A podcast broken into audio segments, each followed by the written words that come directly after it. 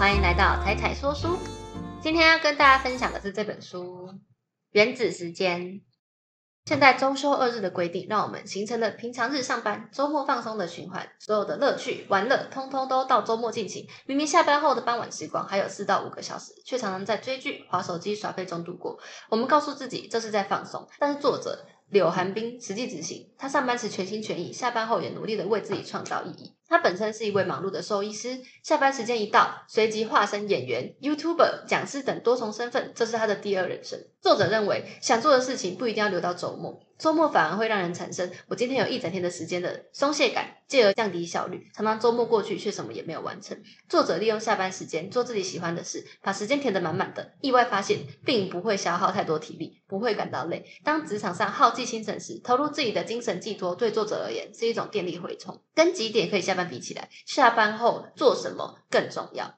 这本书作者分享他如何制定目标、经营晚间时间管理，并且如何长期坚持。比起在下班后做大事，作者更强调做你喜欢的事，然后做的长久。即使是别人眼中微不足道的事，只要持续去做，最终会累积出人人称羡的成就，或至少也能成为令自己生命更满足的能量。作者柳寒冰本身是一位兽医师，跟大多数人相同，在重复的上班、下班时光中，觉得自己似乎成为了工作机器。即便一开始有热忱，也随着不断发生的鸟事消耗殆尽，体力跟精神都耗尽的状况之下，上班时在倒数下班时间，下班后又只想回家躺平，倒数周末时间。某天，他突然觉得这样的生活似乎迷失了自己。这真的是自己想过的人生吗？虽然必须为了维持收入而上班赚钱，但他尝试在下班后做一点更有意义的事情。所以刚开始，他刻意在下班后不直接回家，而是绕去投币式 KTV 唱几首歌，或是到书局、咖啡厅逛逛。即便什么也没做，也逐渐产生了勇气，觉得自己可以在下班后多做一点什么，一点一滴取回自己生活的控制权。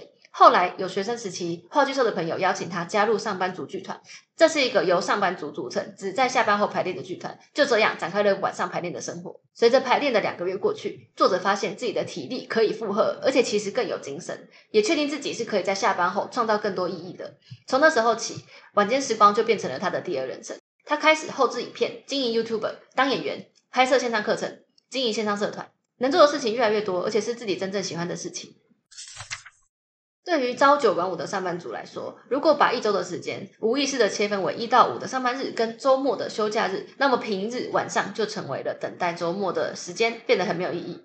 但是认真算一下，每天扣除工作九小时跟睡觉八小时的时间，一天还有七个小时。即便扣除通勤、吃饭、洗澡等杂物时间，一天至少还有三到四小时是可以自己完美支配的。有些人会问：上班已经够累了，下班后还要做这么多事情，不会很累吗？这时候，我想请你回想一下，你有没有做一件自己真的很喜欢的事情的时候，当你全心全意投入，仿佛忘记时间的流逝，不仅不会累，还会觉得时间过得很快。你会发现，下班时间用来做自己喜欢而且有意义的事情，不仅不是消耗，反而是身心的充电。一开始，作者也只是抱着多掌握一点自己的生活，并且做喜欢的事的心态。并没有刻意在经营副业，不过一旦你做的事情对其他人有价值，赚钱的方式自然就产生了。在经营 YouTube 半年后，他开始收到广告分润，随着频道影响力增加，而赞助商找上门。接着你会发现自己的能力不断累积，信心跟着大增，私人演讲、开设课程也不是这么遥不可及的事了。虽然每一笔金额都不大，但加起来也是不小的数字。三年后，他就超越本业，也是就自然而然的发生了。最重要的是，在尝试的过程中，累积的能力都是自己的。你掌握越多元的能力，能做的事情越多，其他人也愿意付出更高的代价追随你。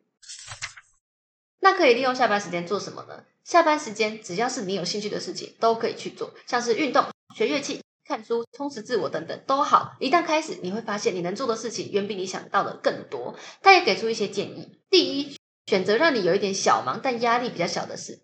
当你上班耗尽体力跟精神，如果选择让你压力过大的事情，让自己感觉像在工作，那么就很难坚持下去。所以挑选的事情不一定要很有建设性，只要是有累积，然后自己喜欢的事情就可以了。第二，事先计算需要付出的时间跟成本。刚想投入的时候，很容易发下豪语，这时候记得回归实际面，了解时间跟资本成本。就像作者曾经想要投入开发 App，过程中发现需要投入的资本过于庞大，而不得不放弃。所以，如果不能先了解时间、费用跟人力成本的话，很容易做白工。第三，先试试水温，不适合要有放弃的勇气。副业的概念就是附加的，不应该把它当成唯一。而且我们都还有主业在进行。作者当初也在初期尝试，并且放弃很多副业。不确定自己喜欢什么的话，可以多方尝试，只要成本掌握得宜，不适合的时候就停止，换一个尝试也没有这么可怕。如果想要往副业发展的话，作者有提供一些不同专长的人适合的副业类型，这边我有整理在我的 Instagram 里面，有兴趣的朋友可以去那边看哦。如果你擅长 Excel、Photoshop 或是一些程式工具的话，可以把你的知识整理成线上课程销售。市面上有很多线上平台，像是哈好、PressPlay 都可以线上开课。好处是录制一部影片就可以有源源不绝的收入。如果你喜欢用文字整理想法，你适合经营获利型部落格，透过叶配文获得代言费收入，或是架设网站，在网站里面嵌入广告，像是 Google 啊、其他等等的广告，用点击量来收取费用。要走到有收入之前，会需要累积大量优质的文章。如果你擅长绘图，喜欢可爱事物，你很适合当图文插画家，出版自己的周边商品。如果不知道从何起步的话，先经营个人插画 IG 或是赖贴图，累积粉丝。市场上也有很多制造小量产品的厂商，每个人都有潜力当创作者。喜欢四处拍照吗？现在很多 YouTube 影片、报章杂志或是企业文宣等都需要大量图片。如果你喜欢拍照，非常适合把自己拍的美照上传到图库平台，贩售图库照片。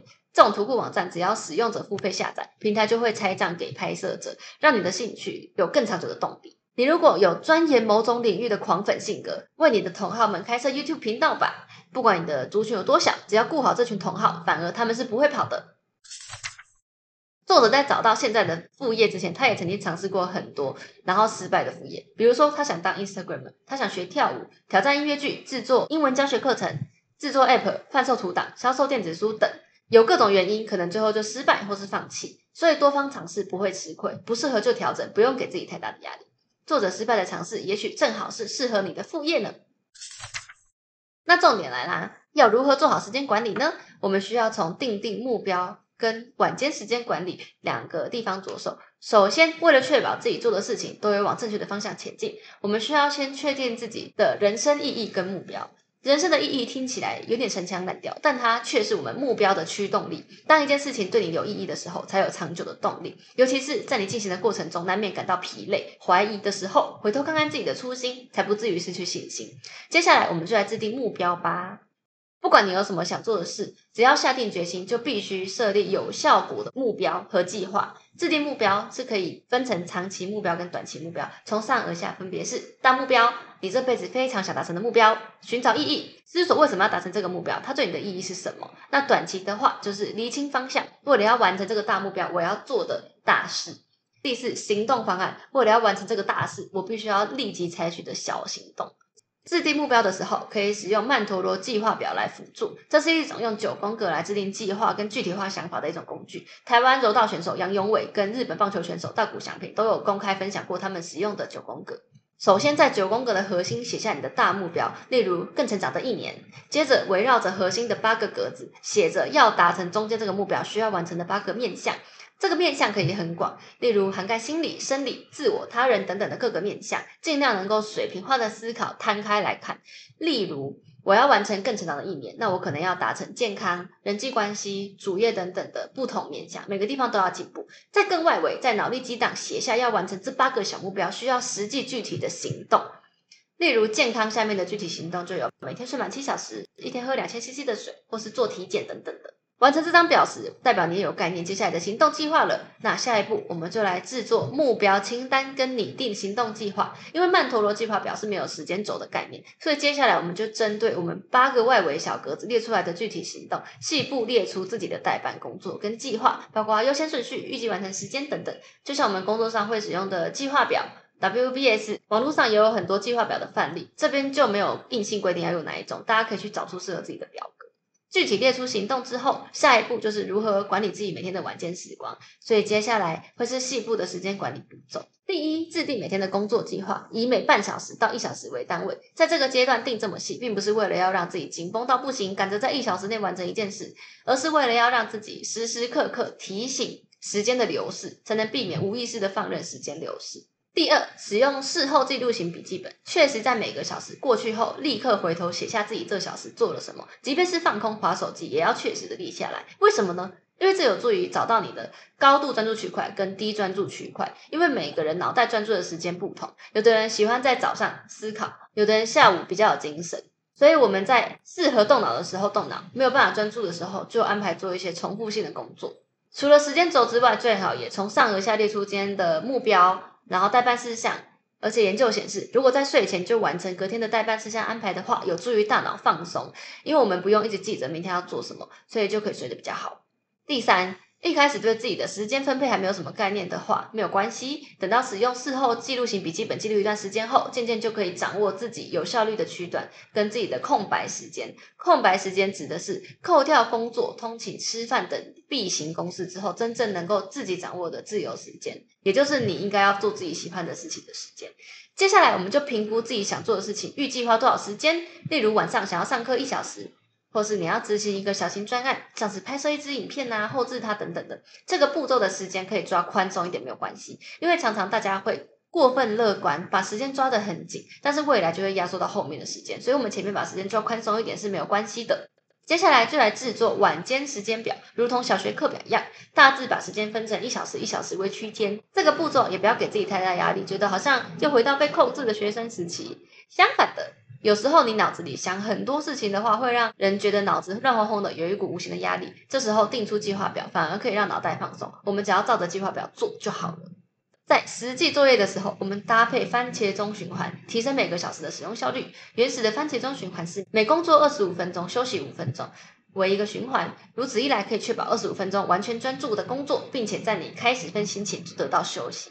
作者是设定工作四十五分钟，休息十五分钟，这部分就可以依照个人习惯来安排。手机也有很多番茄钟工作法的免费 app 作为辅助，也不用辛辛苦苦定一大堆闹钟。最后，充分的休息，记得每完成三到四个番茄钟循环，就必须要休息三十分钟，因为这四十五分钟是高度专注的状态，会比平常更耗费精神，所以充足的休息才能够确保长久坚持。休息时间跟工作时间是同等重要的。相信除了上班之外，每个人内心都有一些想做，但是碍于时间限制而没有去做的事情，或是你曾经告诉自己，等我离职我就去学乐器、学英文，到底这些话是给自己安慰，还是害怕改变呢？你可以问问自己，此时此刻还没有行动的原因，是因为懒惰，还是不知道怎么做，还是你害怕失败？如果是懒惰跟不知道怎么做的话，就别想，就去做就对了。但如果你是害怕失败的话，可以尝试以下三个步骤：第一，问问自己，万一我真的失败了，我是不是会伤害到其他人？如果真的会，那就换个方式进行；那如果不会，就开始行动啊。如果你还是担心，那么就给自己一个担心的期限，例如给自己担心三天的时间，担心完就要行动。第三，把烦恼具体的写在纸上，因为人的烦恼常常是不理性，或者是纯粹是一种感觉，把它列下来，不仅可以停止非理性的胡思乱想，还能好好整理思绪。也许写完会发现，你的烦恼真的是很微不足道。好，真正开始前，我们有几点注意事项。因为现在似乎听完觉得充满动力，跃跃欲试，要为自己定下充实的时间表了。在开始之前，我们有几个重要事项是作者自己在执行的过程中，或是身边有人跟他分享的意外状况，特别提醒我们：一、定定目标前，我们扪心自问，这个是不是自己真正想做的事情，还是这是为了其他人的看法而做？我们开始设定晚间计划，是为了让自己快乐，并不想要增加生活的烦恼。如果晚上的行动会让自己压力更大的话，还不如不要做。因为目标是为自己带来力量的指引，而不是唯一的意义。重要的是它带给你快乐。如果目标不适合你，想要调整的话，就调整吧。但这时候记得不要冲动行事，要确认自己不是一时因为懒惰，而是真的这个不适合你，那我们就可以换一个行动。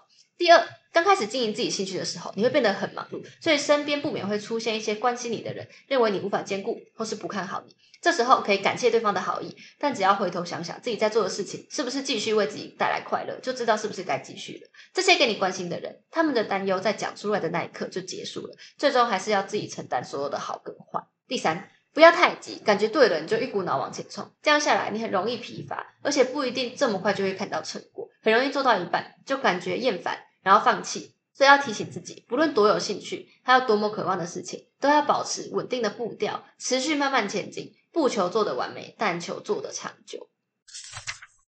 这本书虽然不断推动读者利用下班时间投入自己的兴趣，并且将它发扬光大，但另一方面，作者也不断强调，发展兴趣的前提是不要让这个兴趣变成你的另外一个压力。我们改变生活，并不是因为现在的自己很差，或是本末倒置的认为上班应该要偷懒，自己的副业才要认真。相反的，改变是为了追求更好的自己，让下班从事兴趣的自己得到身心的满足，白天上班时能够更平静的投入。因为我们取回了人生的掌控权，心态不同后，不会再认为上班是一种被动的选择，两者都是增加自我价值、自我实现的方法。作者说：“喜欢的事认真去做，讨厌的事让它变得简单。在执行兴趣的过程中，也许不会有想象中的美好。我们记得回到初衷，目标是为了自我实现，为了让自己快乐。偶尔遇到困难、无聊的部分时，让它变得简单。但是要记住，不要被目标困住。目标是一个指引，达成也好，没有达成也不要灰心。最重要的是，用开心的心情完成它。”谢谢大家听到这边，我是彩彩，喜欢的话欢迎帮忙按赞、订阅、分享给你的好朋友，我们下次见喽，拜拜。